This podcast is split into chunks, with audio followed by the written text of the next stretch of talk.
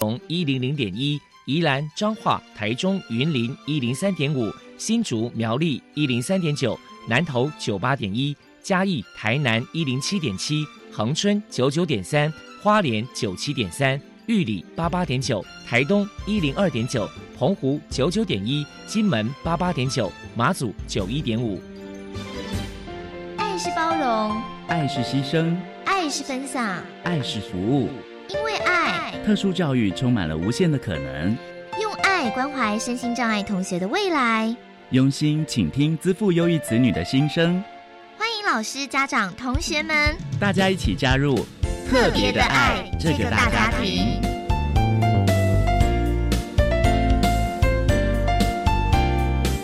本节目由教育部学生事务及特殊教育司指导，国立教育广播电台监制。欢迎收听。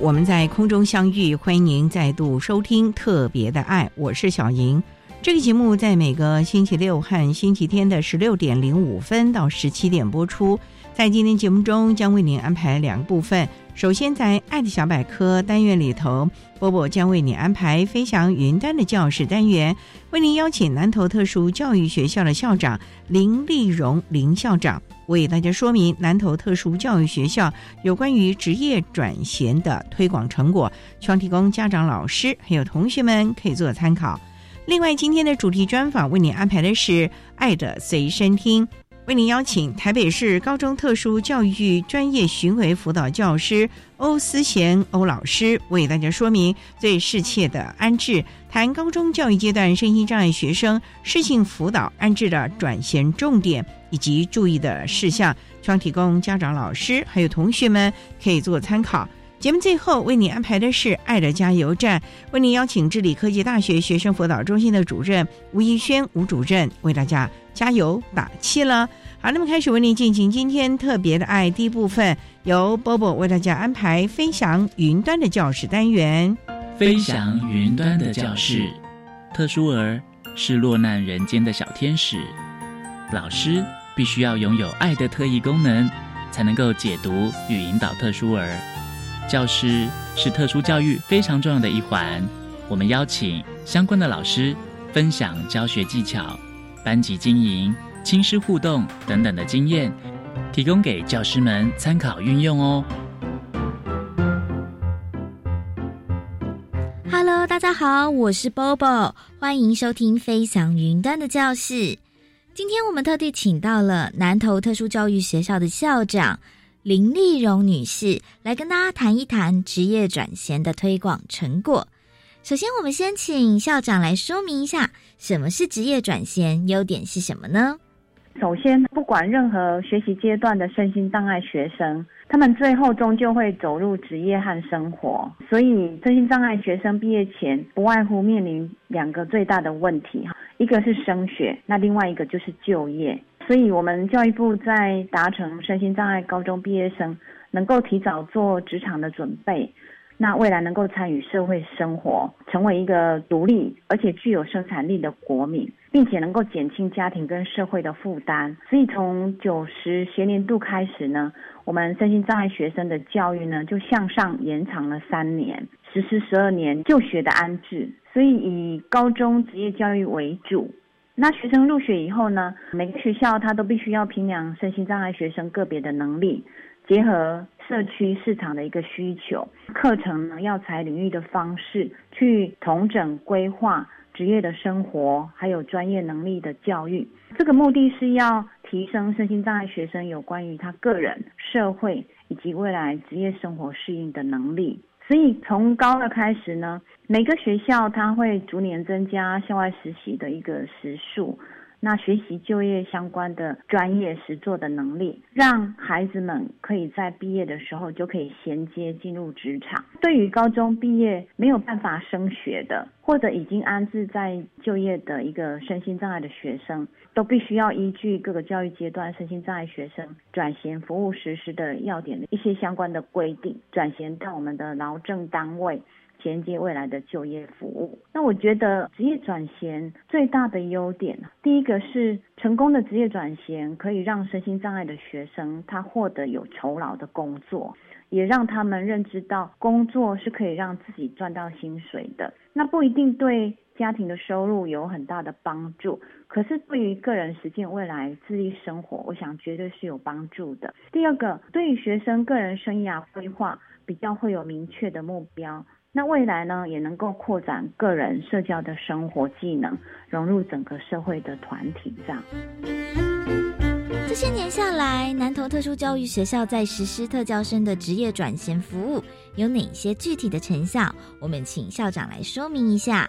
我们南投特殊教育学校是从一百零二学年度开始招生，目前呢就是进入第八届，第一、二届毕业的学生，早期就是近一半以上会留在家中，家长自行照顾。经过这些年来，学校对于职业转型多方的一个宣导，以及各界努力的这样的一个状况下呢，目前就有比较多的家长愿意配合，让我们的学生在毕业之后呢。转写到一般竞争型的相关的职场，或者是属于支持性就业的一些庇护工厂啊、小型作业所等等。那第二个，因为学校的学生障碍程度多为中重度、极重度，或者是多重障碍的学生。另外，南投地区呢比较适合我们学生的一般性就业职场，也相对的比较少。所以毕业后学生比较多呢，转型安置在庇护工厂、日间作业设施，就是刚刚所谓的小型作业所、日间部件、日间照护以及家庭托顾等等。如果以一百零八年、一百零九学年度哈这两年的毕业生安置的情形。分析来看呢，我们的毕业生能够顺利在当学年度职业转型的比例大概约占百分之五十，其中包含刚刚我所说到的一些进入一般性就业的职业场所，或者是职业的训练班、职业的庇护小型工厂，或者是小型作业所、日间部件等等这样的一些职业训练的场所。接下来，我们请林校长分享一下。为了让特教生更了解职业转衔，学校曾经举办过哪一些活动呢？每年都会举办呃相关的转衔宣导活动，大概可以分成几个哈。第一个是我们会邀请南投县政府相关的单位，像是劳政、社政、卫生，那这些都是。和我们身心障碍学生毕业之后会有相关联系到的一些单位哈，到学校来介绍我们身心障碍者的一个职业重建的服务，以及社会的福利服务，或者是未来长期照护等等的相关资源。那第二个呢，我们也会邀请南投地区身心障碍者社会福利相关的单位，比如像庇护工厂、小型作业所、日间照护机构等等，到学校来设摊进行宣导。那与家长面对面的一个咨询。那第三个呢，每年会制作相关的资源手册。那这个手册当然包括我们未来的职业转型或者是安置，发给我们毕业班的家长来参考。如果有更新资讯呢，也会及时的请导师来转至家长，获得这样的一个讯息。那第四个呢，每学期会办理职场参访。那包含我们的庇护工厂、小型作业所以及日间照护等等的机构，邀请家长共同来参加，让家长来了解职场或者是未来安置的场所，适合我们的学生的工作以及服务的内容等等。那第五个，我想最后呢，在孩子毕业之前，我们会召开转型会议，邀请我们未来转型的单位来共同参加会议，让家长。还有这些转衔的单位及我们学校的师长啊，共同来面对面讨论，那提供第一线的一个咨询的服务。以上这是我们学校办理的一些活动。最后，关于职业转衔，我们请校长来说明一下，学校在未来有哪一些计划？有关职业转衔的，除了刚刚提过的每个学年度会办理的宣导活动以外呢，我想我们未来还是持续，就是每学期会办理职场参访，那包含整个大南投地区的庇护工厂、小型作业所以及日间照护，那邀请我们家长一起共同来参加，让家长去提早了解到未来安置的场所呃适合我们学生的工作以及服务的内容等等。另外一个会积极的开发友善的职场，因为高三的学生呢会安排他们在学习的过程里面到校外去做呃职场的一个实习的工作。所以及早让孩子能够衔接未来的职业场所的一个认识，然后训练他们的职业技能，也能够让我们一般的职场更认识我们的身心障碍学生。这样的话，有助于未来我们的孩子能够在毕业之后顺利的媒合就业。这些都是未来学校还会积极努力去规划的一个相关的活动。非常谢谢南投特殊教育学校的校长。林丽蓉女士接受我们的访问，现在我们就把节目现场交还给主持人小莹。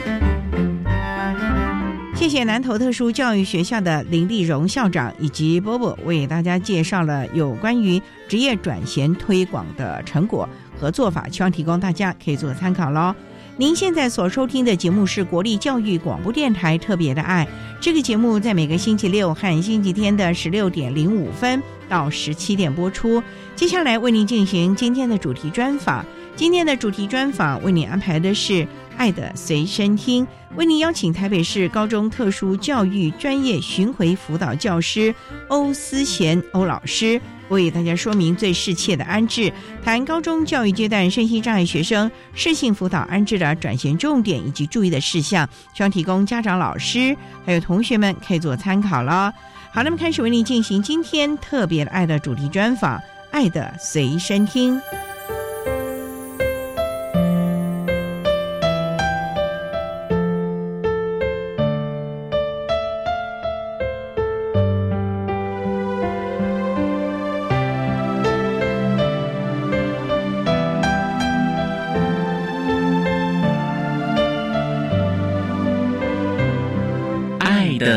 随身听。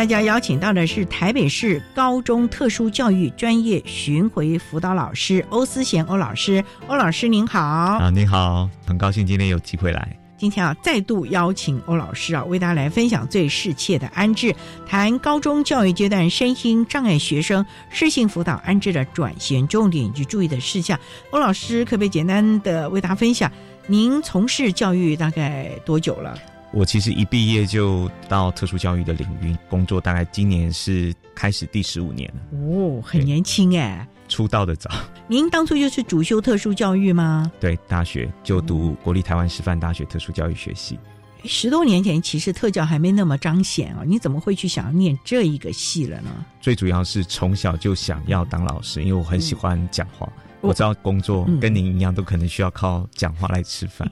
那时候的想法不是当律师，就是当老师。因为高中的时候成绩也没有顶好，但是我就想说，当老师是一个不错。因为其实我生命中有很多阶段都碰到很不错的老师。嗯那那时候因为要推甄的时候，就到辅导室去。因为那时候高三 辅导老师都很忙，根本没有人理我。刚好特教组长就坐在位置上，没有人找他，因为他是特教组。我就问他教育学院有没有相关的领域，除了我们知道的学科以外，还没有什么比较特别，比如像辅导可以推甄。结果他就拿了特殊教育学系的简介给我看。那一天我就大概跟他聊了一会儿，他就拿了几本有趣跟特殊教育有关的书给我看。那我回去一两个礼拜，我发现诶还蛮有趣的，因为的确是像您讲的，就是那个时候不太知道特教老师是什么，所以后来我就决定要推甄这个系。那因为推甄的时候就有点扼腕，就是成绩差一点。那时候心中默默的发誓，说我一定要念到特殊教育学系。所以我大学联考时候，所有志愿都填特教系。然后我妈那时候有点觉得我怎么这么固执，但我就觉得说，既然有一个机会让我认识他，我想要到这个领域学习。对对，嗯，所以就考上了台师大的特教系。那时候很幸运。这个是龙头哎，对对，而且训练很严格哎，里面那个教授哦，对于学生要求是非常严格扎实的耶。对我印象中那时候非常深刻，就是我是八十九年入学的，那那个时候我们系是那一年就是所有教育学院，据说啦，我没有去查过，所有录取的门槛最低分最后的一个系，所以系上很紧张，想说这一班的一直性可能很高，所以就派了两个很严格的老师来盯我们。一个是我们刚刚有讨论到的洪丽宇老师，哇，教母哎，对，然后一个是自由组的陈昭仪老师，哇，都是 对，所以我们班是真的被盯得蛮惨，可是也成就了好多现在第一线的特教老师，还有相关的行政人员了。那中途没有想要溜走嘛？因为这么严格的两位老师，不会，就是我觉得特教系他培养的老师。跟一般的领域不太一样，就是你对这个领域你一定要热情，你一定会有一些特质是比较容易看到学生一些微小的进步，或者是你比较能够从学生的行为跟细节里面去感受到他不一样的前进或者是成长。那我觉得在这个系能够学完之后还愿意当老师，你一定都有在这个领域你找到你自己可以投注的地方，相对你对这个工作的 commitment 也要很高，你才可能继续往下走。所以人格特质对人格特质很重很重要啊！我们稍待再请台北市高中特殊教育专业巡回辅导老师欧思贤欧老师，再为大家分享最适切的安置谈高中教育阶段身心障碍学生适性辅导安置的转型重点及注意的事项。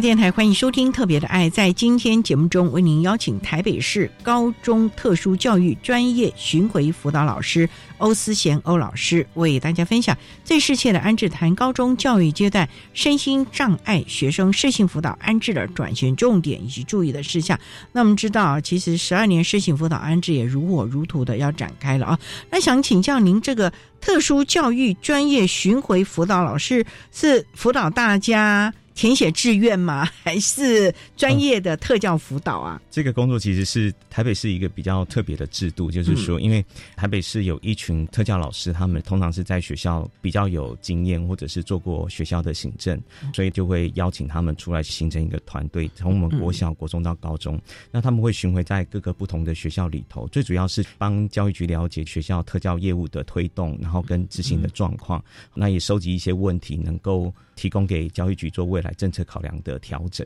我们各教育阶段都有这样的角色。那跟适性辅导安置也有关系喽。其实也是有，但是这个如果真的要说有关系，比较会是在国中的阶段，因为国中要升高中嘛，对入学管道。那我想我会被推荐来讲这个主题，最主要应该是我过去三年服务在台北市的北区特教资源中心。那这个中心最主要是承办台北市的适性辅导安置的业务，所以我对里面的脉络或是学生的升学辅导还是有一些了解。谈到适性辅导安置啊，好多的专家学者都一直在大力疾呼这个适性安置啊，还有所。所谓的鉴定其实是一个很重要的关键点，可是好像往往孩子会有人呼吁啊，为什么这么的重要呢？对我们的特教学生，如果是从我的观点来看呢，就是适性安置这一件事情，应该是所谈的转衔这个概念是很重要的。就是说，适性的安置，它其实只是我们。学生求学生涯中的某一个环节而已，但当我要谈实性的时候，我就必须要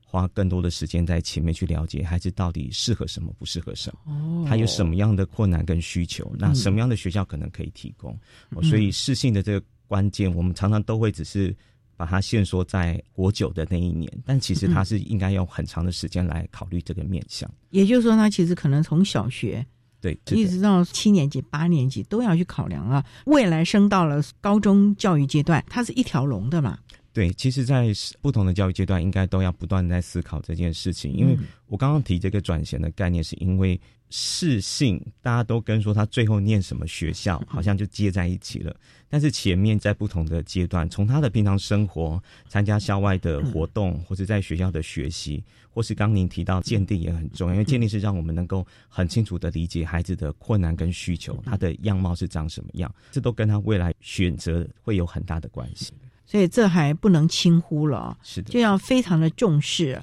那这个所谓的适应辅导安置，虽然我们谈的是十二年适应辅导安置，所以在国中这个教育段，以以您过去啊实务的行政经验，到底要该注意哪一些的事情呢？我想大概可以从几个方向来谈。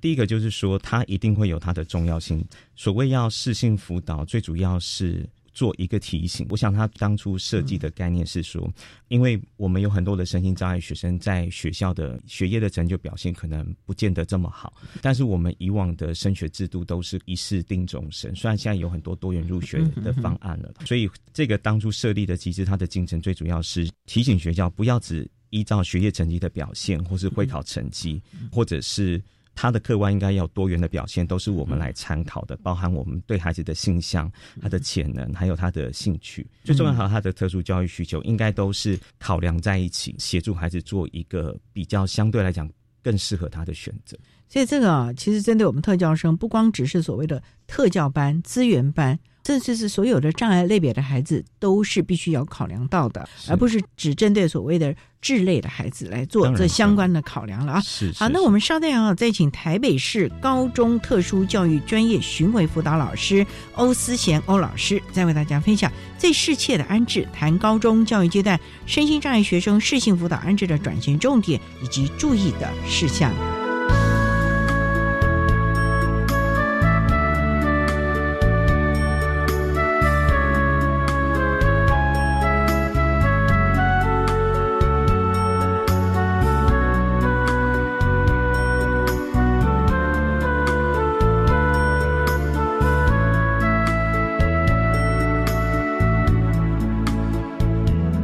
各位听众，大家好，我是一一零学年度身心障碍学生适性辅导安置总招学校国立和美实验学校吴新红校长，在此说明本年度适性辅导安置重要时间流程，给各位家长以及老师们来了解。开缺名额会于一零九年十二月三十一号公告。这一次的简章会于一一零年的二月十七以及二月二十五以前，需要由国中端来完成网络报名作业。能力评估会于一一零年四月十号办理，物谈作业于一一零年四月二十四号前办理。能力评估之唱名安置会于一一零年四月三十号。到五月八号办理国立特教学校以及集中式特教班的安置结果，会于一零年六月七号公告。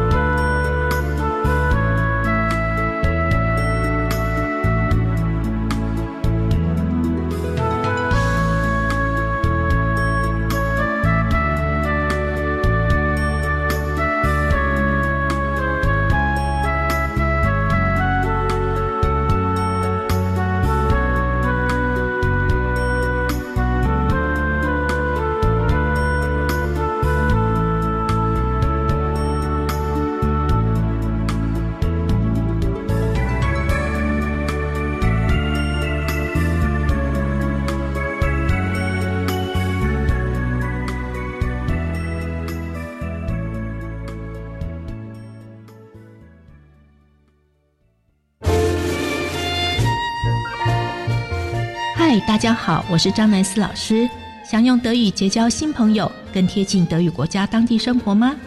在开心学德语后，让我们朝德心应口迈进。德心应口将于一月四日起，周一到周五早上七点二十到七点半，在教育广播电台播出，让您每天十分钟德语轻松开口说。欢迎准时收听。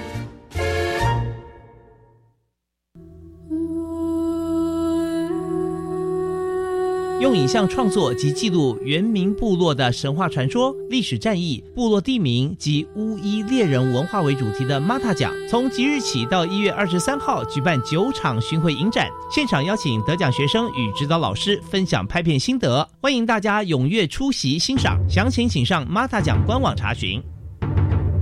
以上广告由教育部提供。有你才有家的。第二波一百零九年度租金补贴来喽！申请时间是一百一十年一月十八日至二月五日。今年租金补贴名额加倍，所得放宽，户籍地和租屋地不用同县市，每月最高补贴五千元哦。想申请的民众可多利用线上申请或洽当地县市政府。详情请搜寻住宅补贴专区或打零二七七二九八零零三。以上广告由内政部及内政部营建署提供。管那么的水，罗嘎西木啊！大家好，我们是欧开合唱团。您现在收听的是教育电台。教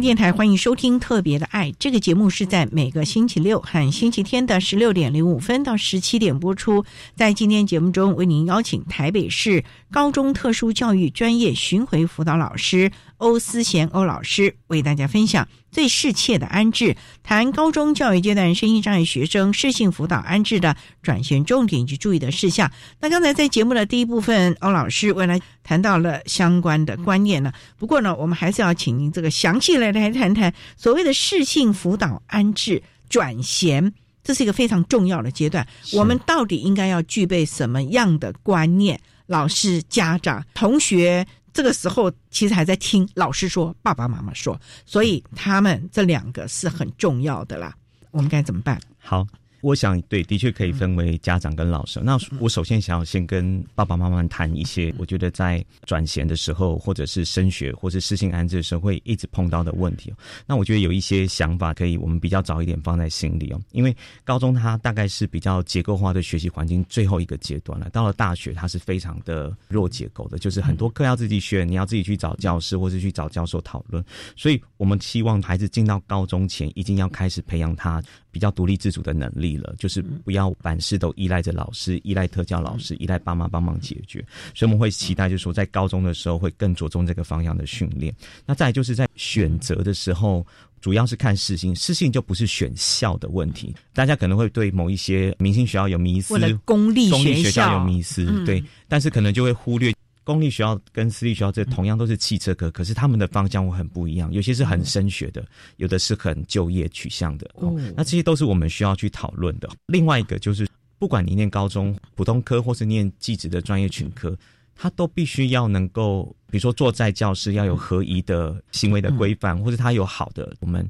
期待这些比较基本的学习行为。比如说上课他能注意听讲，或者他想睡觉的时候他可以怎么办？或者是当他觉得他坐不住的时候，或者作业做不来的时候，他怎么跟老师去讨论？我们都很希望在国中的时候已经要慢慢开始建立孩子这样子的习惯。他到高中的时候，因为碰到这样问题会越来越多。再来就是帮孩子探索，永远不嫌晚。但是能够越早开始，当然就越好。我们前面有谈过这样子的概念哦，很多家长可能都到国三了，国三了，看到升学简章了，然后才来去担心，才可以说这个要什么，然后那要什么。那时候你光要弄懂这么多不同入学管道的时候就很慌了，可能就没有时间去看孩子他真的适合什么，不适合什么。再来就是生活的基本能力跟对自己负责任的态度，也是我们在身上的孩子身上常常会忽略的，因为。我觉得从小到大，尤其是障碍程度越重，还是尤其是家长可能都会有一些愧疚或者亏欠的，所以很多事情都帮他做好，很多决定都帮他做好。但是我们人在成长的过程中，其实要慢慢的去学习，就是自己做决定，就是我们常常讲的自我决策的部分，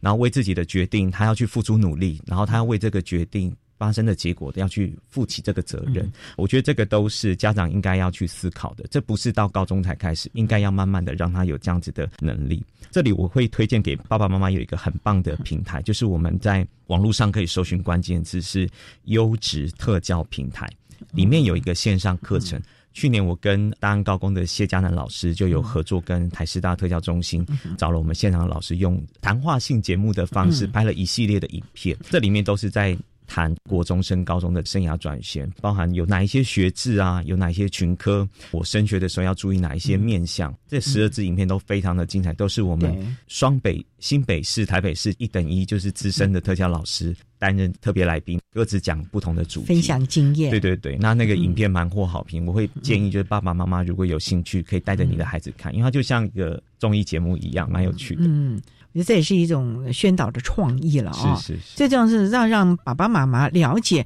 我的孩子到底在转型的时候，我应该侧重的是什么了啊！是的。不过刚才啊，老师你提到的要了解孩子的性向，要去多元的重视，那我到底应该怎么样在日常生活中啊？可能从从小，因为说实在，我们现在啊，孩子能不能吃饱，学科的能力成绩如何，嗯，好像都在关注的这个部分。可是孩子的性向、兴趣到到底是什么？有的孩子可能手作能力强，有的孩子可能是视觉的学习比较行啊。是的，那这个方面要家长要怎么去观察嘞？虽然我们每年都有 IEP，老师也会把他们的观察所得告诉了家长，可是我觉得家长你还是要自己实际的去观察，因为毕竟他是你最亲近的。除了学校八个钟头，剩下十六个钟头几乎都跟你在一起啊！是的，是的。我想这个部分单靠家长也是不足的，学校老师一定也要一起合作。我这么多年的经验下来，我觉得在生涯转型这个部分做抉择的时候，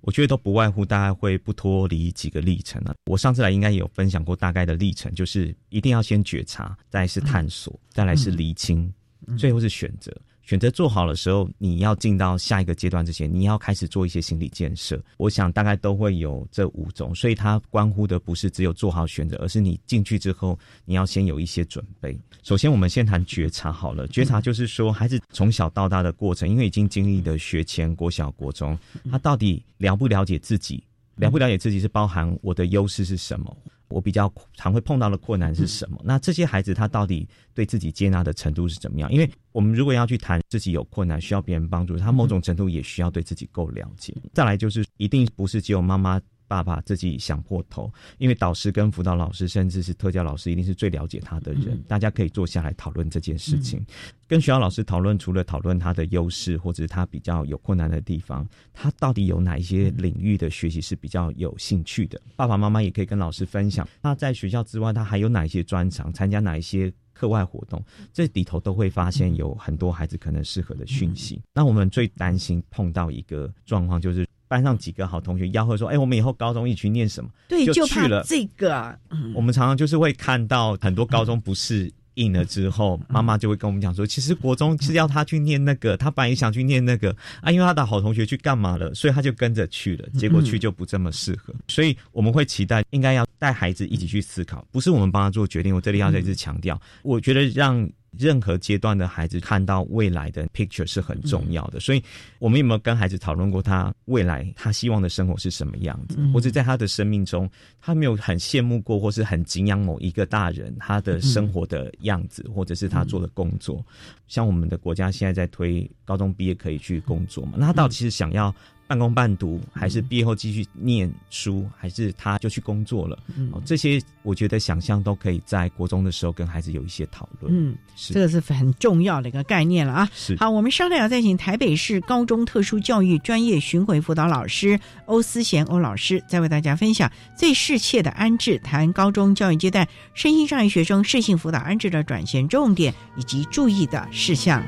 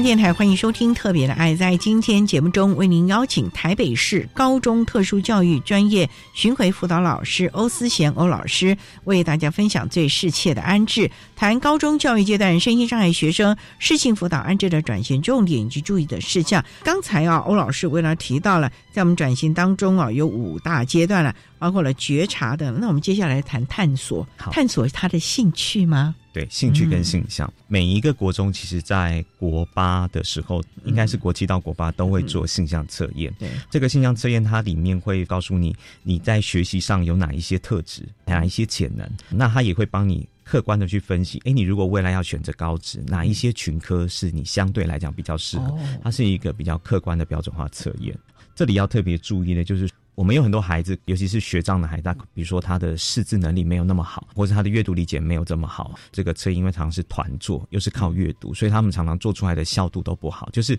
他可能乱写，或是看不懂他就乱猜。所以我觉得这里要提醒学校老师，如果你有这类读写困难或是阅读理解困难的孩子。有必要的话，是可以报读给他们听，让这个测验的效果是能够比较忠实的呈现他的潜能，是他能够真正理解的啦。对对对，是的。那另外一块就是国中记忆教育课程，我们的国家在国中阶段先让孩子参与这样子的课程，是有一种试探的概念在里头。那他现在其实有非常多的群，几乎所有的群都有，包含艺术跟医护的也都有。传统的可能像设计啊、农业、食品啊、电机电子这些，那我会建议家长可以在。进入到国中的时候，就先跟国中的老师询问说：“哎，我们未来学校附近比较能参加的国中记忆教育的课程有哪一些种类？可以先心里面先有个谱，慢慢跟孩子讨论，不要等到要选的时候，你那时候根本都没有头绪，那时候可能就会比较赶。一个孩子在国中大概只能参加两个学群左右，所以就国中记忆教育课程，你不可能所有群都参加过，时间也有限呐。对，时间也有限。但是我们有很多的技术型高中，他们都会办假日的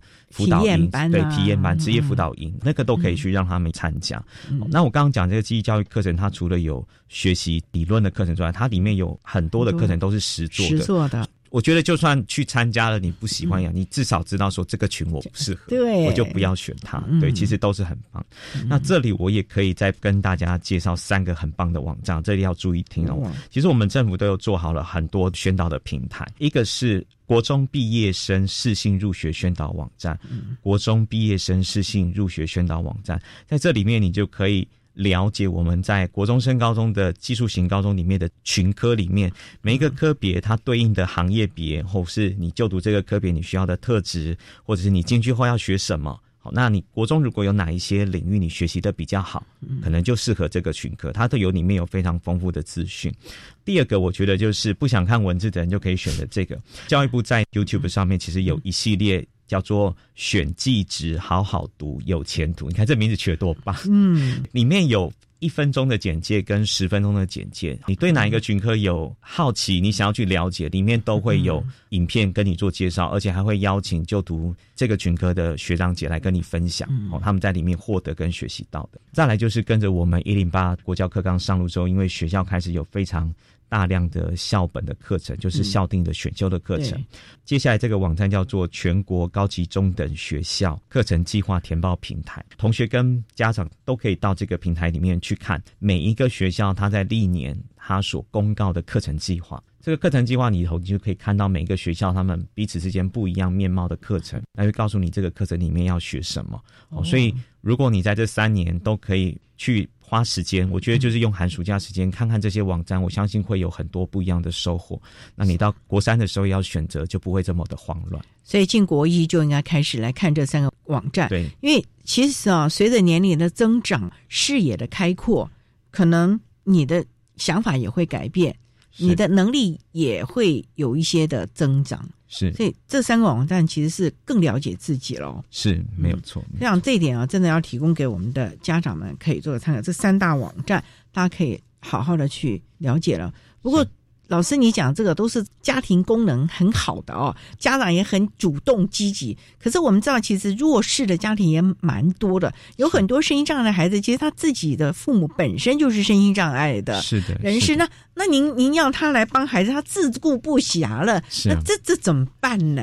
所以我刚刚这些话不是只有讲给家长听，我也是在提醒我们现场的特教老师，其实。我知道现场很多国中老师，他们会把我刚刚讲的这一些网站的参考啊，或者上面有一些资讯，会融入到他们的教学课程里头。比如说，我们开特殊需求领域的学习策略的课程，或是你平常跟学生辅导的时候，都可以有老师来带着他了解这样子的资讯。因为我觉得的确不会演，我们有很多的身上的家长，他们可能也忙于工作，本身也是身心障碍者，所以不太能够去掌握这样子的知识，所以学校老师就会相对扮演更。重要的角色，对这个时候呢，可能真的要多多的协助了啊。好，那我们稍待啊再请台北市高中特殊教育专业巡回辅导老师欧思贤欧老师，再为大家分享最适切的安置谈高中教育阶段身心障碍学生适性辅导安置的转型重点以及注意的事项。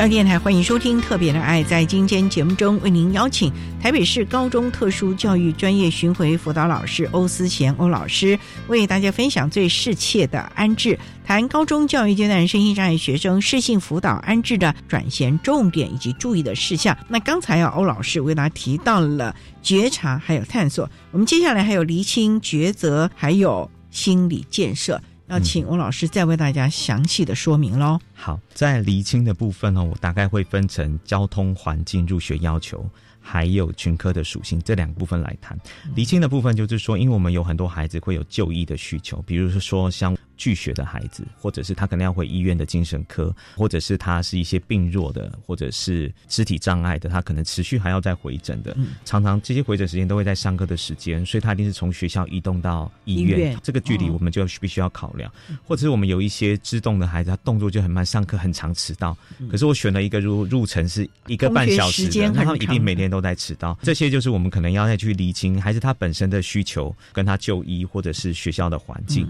入学的要求，还包括学校的无障碍设施。哦，因为现在其实。就法规来讲，我们大概新的建筑都会有电梯了，都会有一些必要的无障碍的设施哦。但是我还是建议，如果你是肢体障碍或者是下半身需要依赖辅具移行的同学，最好还是能够到学校去看看，因为你可能也要评估。比如说，我从教室到我的专科教室之间，如果它又是很长的动线，那你可能接下来这三年你都花很多时间在下课。啊，如果我选择一个比较小而精美的学校，然后又有电梯，移动科室之间其实是还蛮方便。我觉得这都是可以去考量的。嗯哦，那有部分学校可能会有招收性别的限制，哦，那就是你不能选嘛，那你就要先放弃这个念头。在有些学校可能会有住宿的要求，哦，或者是私立学校入校之后，他们会有一些特别的。比如说像我们台北市开平餐饮学校，它就有招生入学的说明会，让你比较清楚这个学校学制的要求是怎么样，有哪些证照的考试的要求，或者是入学的学费可能会相对的是比较高，因为他们有很多的耗材嘛。那再是群科的属性，这个是最需要跟大家提的。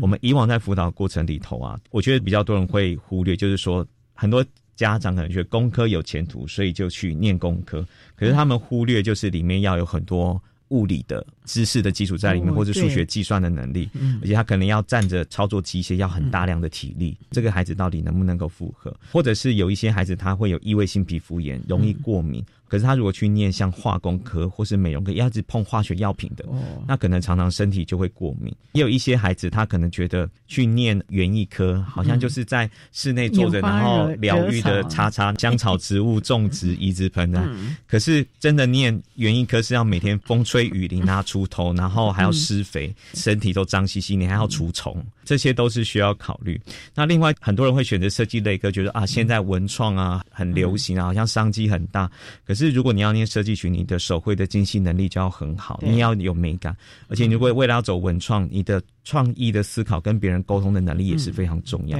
那我们就要去评估孩子相对这样能力是适不适合。到了抉择了，那抉择的部分跟大家再一次提醒，就是说。我们一定会有一些主观的思考，就是我们刚刚讲的，就是觉察跟探索；再就是考量客观的环境，就是去厘清的部分；还有你自己未来的发展，就是我们刚刚说你以后想过什么样的生活，这些都放在一起考量。那决定的时候，我觉得就要再一次的去想想，这到底是别人影响你，还是你自己想要？这个是你的既定印象，还是你真的有去了解，你才做的选择？同时，我们也要去思考：说我选这个科系，比如说像设计的，我真的对画画很有热情吗？对创造很有热情吗？还是这个部分其实我的精细动作不好，可是我要一直画，或是用那绘图软体，我以后可能会很辛苦。这些都是需要去考量。最重要是避免跟自己能力落差比较大的校科。就我们刚刚讲明星制学校或者前几个志愿，最后是要跟爸爸妈妈提醒的，就是说我到底要让孩子是在快乐而且有适度的压力下学习，还是他？进去的时候，他不是就国英数落后，他连专业科目都在落后。我们到底要给孩子什么样的环境？这点很重要哈。对，那在有关于心理建设这一块呢，你要特别的琢磨喽。对，心理建设大概也可以从几个点来看，比如说。学业的方面哈，高中是国民基本教育，可是它不是义务教育，大家常常都会搞错，所以不代表你进高中一定可以像国中很容易就能够拿到毕业证书。它是学年学分，你每一个学分都要实实在在的拿到。你如果不及格，或是期末的成绩不及格，你是要参加补考的，或是要参加重补修，那会耗掉你的寒暑假或是平常的假日，你都要来重补修。那再来就是，比如说像我们在台北市，我们原则上国英数是不提供。抽离的课程只做补救教学，哦因为我们认为高中是适性的选择。你如果要进到这个学校，你原本国英数的程度，你如果选一般高中，那你本来就应该有一一定的程度了。那不是进了高中，你又全部都抽离，那就失去了我们适性安置的这个意义了。再来服务的形态就是高中的教师，尤其是私立学校，不一定会有特教老师，大概都是由辅导老师来主责这样子的服务。高中他们不是有综合职能科吗？以前的这个是集中式特教班，哦那集中式特教。那他当然就会有特教老师的编制。但是你如果是就读普通班，大概主责都还是在辅导老师。哦，所以另外一方面，就算是公立的高中好了，或是技术型高中，每一个特教老师要服务的特教学生的比例也比国中高很多。所以老师不太可能有这么多的时间会向国中给这么多或是这么细微的照顾，因为要协助的孩子。相对来讲是比较多的，所以我们大概都是以间接服务为主，这个也是要了解的。那第三块就是同台人际互动是特别要跟同学提的哈，就是说高中的同学都比较独立，也会有自己的想法哈。我们不太可能高中的老师又要同学对很多事情包容，或者是安排同学一定要特别跟你互动哈。这种是在高中时的确会比较困难，所以在国中这个阶段，你要慢慢的跟老师学习怎么样跟同学的互动是比较合适的。跟老师配合，或者是当有跟同学一些冲突事件的时候，老师可能会跟你谈为什么别人会这样。那这些你都要学起来，因为这在高中可能也会碰到。再来就是上课会有很多的分组作业要讨论，所以你在国中有分组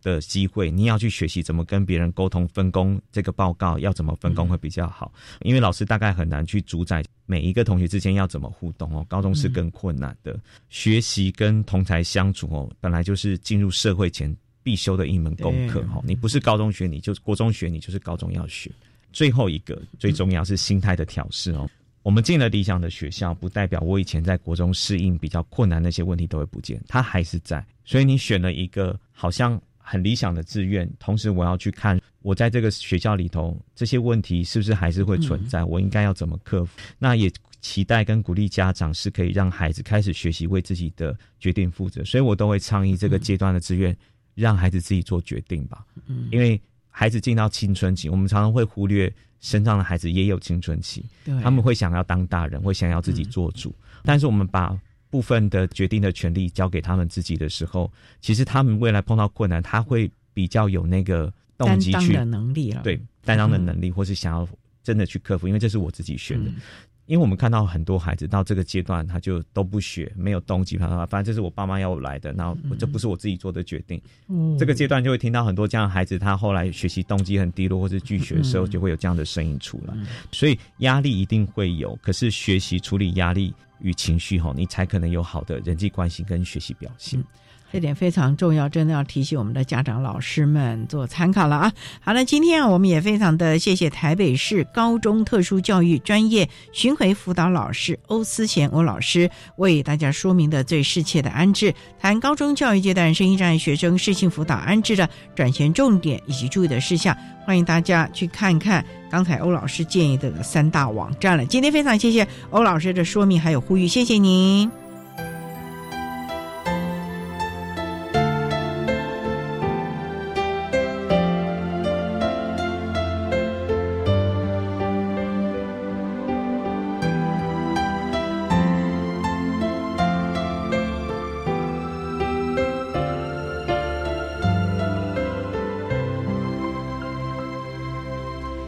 谢台北市高中特殊教育专业巡回辅导教师欧思贤欧老师为大家介绍了有关于高中教育阶段身心障碍学生适性辅导安置的转型重点以及注意的事项，希望提供大家可以做参考喽。您现在所收听的节目是国立教育广播电台特别的爱节目，最后为你安排的是爱的加油站，为您邀请智理科技大学学生辅导中心的吴怡轩主任为大家加油打气喽。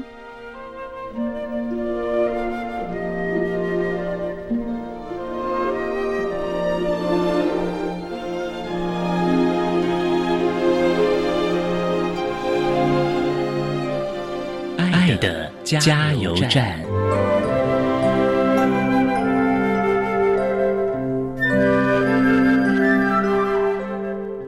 各位听众，大家好，我是治理科技大学学生辅导中心的吴怡轩主任。针对高等教育阶段特殊教育学生学习辅导支持服务，有一项呼吁：每一个孩子都是上天给予珍贵的礼物。我相信他们来到世间都有其任务使命，而作为师长的我们，应该要协助孩子发掘他们的优势能力，协助他们走出属于自己的丰富人生。只要我们愿意相信他们。他们一定能够发挥他们自己的生命良能，成为他人生命中的天使。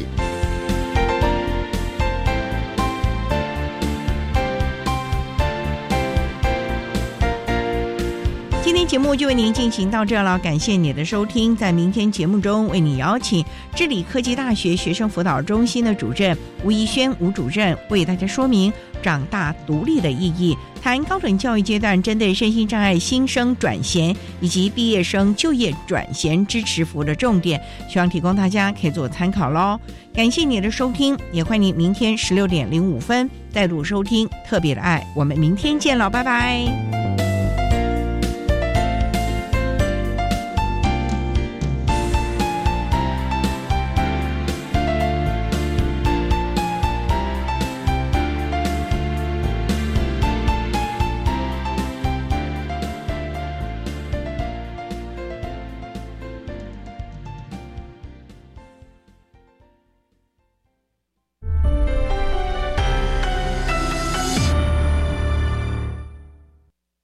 在时间下午五点整。